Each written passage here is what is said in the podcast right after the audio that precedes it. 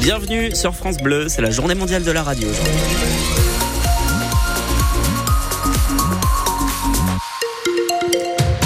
Le journal, c'est donc avec vous, Louis de Bergevin. Et on commence par faire un point sur la météo. Benoît, il fait froid aujourd'hui. Exactement. Euh, ce matin, autour des 3 degrés hein, euh, au lever du jour, c'est ce que vous nous indiquez euh, sur la page Facebook de France Bleu Périgord. Pour cet après-midi, 13 degrés. Les maximales remontent un petit peu avec le retour du soleil annoncé par Météo France.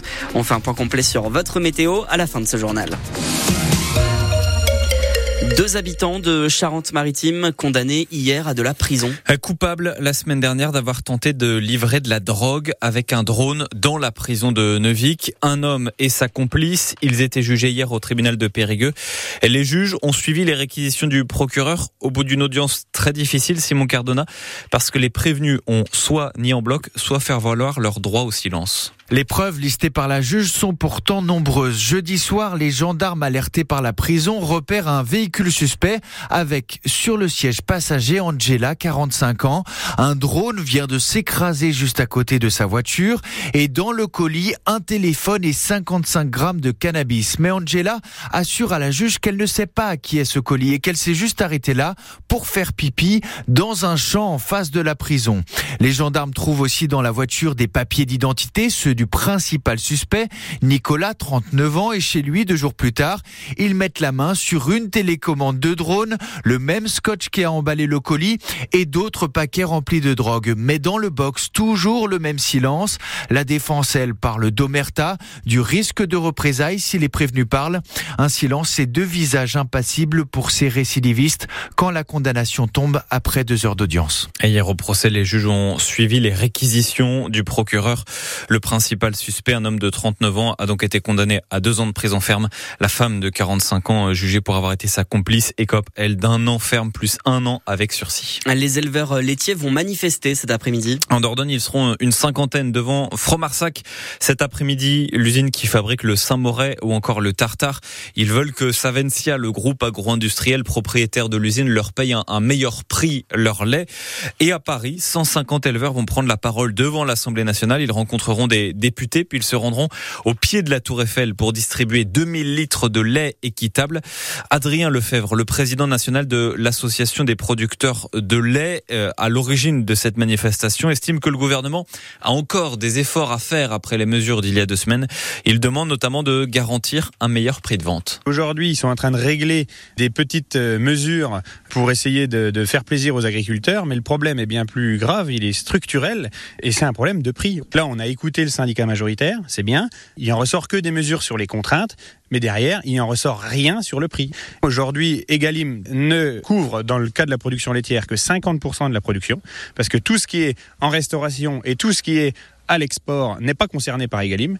Et euh, le problème de Egalim, c'est que c'est franco-français. Il nous faut un Egalim européen. Si on n'a pas ce genre de mesures, au moins au niveau européen, mais ce qui se passe, et c'est ce qui est en train de se passer aujourd'hui, c'est qu'on a du lait moins cher en Allemagne qui rentre en France parce que euh, Egalim ne s'applique pas dessus. Et donc nous, en fait, ce qu'on va gagner en plus sur chaque litre de lait, ben, de, l'autre côté, on va le reperdre en volume parce que c'est la concurrence des pays euh, limitrophes. Voilà, les éleveurs laitiers qui manifestent euh, à Paris, où la FNSEA, le premier syndicat agricole, menace de retourner manifester, de mettre de nouveau des pneus et du lisier dans les supermarchés marché si les promesses d'aider les agriculteurs ne se traduisent pas très vite. Le Premier ministre Gabriel Attal organise donc une réunion en urgence ce matin avec les syndicats agricoles. Il doit recevoir la FNSEA et les jeunes agriculteurs. Et puis, euh, la, et puis à partir de, de, demain, Emmanuel Macron va recevoir aussi les syndicats agricoles à l'Elysée à quelques jours, une dizaine de jours du début du salon de l'agriculture. Il recevra d'abord la Confédération paysanne et la coordination rurale, puis la FNSEA et les jeunes agriculteurs la semaine prochaine. Le collectif pour la défense de l'hôpital de Sarlat appelle à manifester aujourd'hui devant l'hôpital Jean Leclerc. La maternité est à nouveau fermée pour des accouchements depuis dimanche, fermetures qui sont euh, récurrentes depuis plusieurs mois. Le collectif craint que la survie de la maternité soit menacée. Les futures mamans doivent faire au moins une heure et demie de route pour aller accoucher. Une journée d'hommage à Robert Badinter demain. Euh, sur l'esplanade qui porte son nom à Périgueux, à midi, une cérémonie se tiendra en l'honneur euh, du père de l'abolition de la peine de mort en France, l'ancien avocat et garde des Sceaux Qui est décédé la semaine dernière à l'âge de 95 ans. Pourquoi est-ce que vous écoutez la radio? C'est la question qu'on vous pose ce matin à l'occasion de la journée mondiale de la radio. C'est le média le, plus consommé au niveau mondial selon l'UNESCO. Alors ce matin, on, s'intéresse à votre rapport avec votre poste de radio ou avec, ou avec votre téléphone, parce qu'on peut aussi l'écouter euh, dessus aujourd'hui. Vous pouvez nous appeler au 05 53 53 82 82 pour nous en parler. Boulazac, invincible à domicile. Ça fait depuis octobre que le Boulazac Basket Dordogne n'a plus perdu chez lui. Mais ce soir, c'est peut-être le plus gros adversaire qui se présente au Palio. La Rochelle, leader du championnat de Pro B. Le BBD est troisième. C'est donc le choc du haut de classement pour Alexandre Ménard, le coach de Boulazac. Bah, c'est le match de l'année pour nous, très, clairement. C'est le match le plus important de l'année pour nous, euh, parce qu'on veut garder notre invincibilité à domicile pour 2024.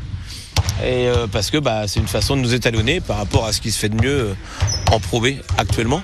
Je ne dis pas qu'on est les outsiders, mais euh, force est de constater vraiment que cette, équipe-là, elle, domine le championnat et que bah, c'est pas immérité du tout. Donc à, nous d'être bah, au niveau, de faire aussi tout ce qu'on n'a pas bien fait face à Aix-Moyenne, de le faire beaucoup mieux. Ils ont quand même été gagnés avec la manière à Orléans. Si on arrive à défendre mieux qu'eux, on aura peut-être une partie de la clé quand même. Et si on arrive à défendre mieux qu'eux et à courir, nous, et pas l'inverse, peut-être que ça sera aussi intéressant pour nous. La Boulazac, La Rochelle, euh, le choc de la Pro B, c'est un match que vous pourrez vivre sur France Bleu Périgord en direct de l'Arena Le Palio Périgord ce soir à partir de 19h30. Carnet rose ce matin au, parc de Pombonne à Bergerac qui a annoncé la naissance d'un petit agneau mercredi dernier. C'est les moutons qui euh, broutent les berges de la Dordogne et qui les entretiennent.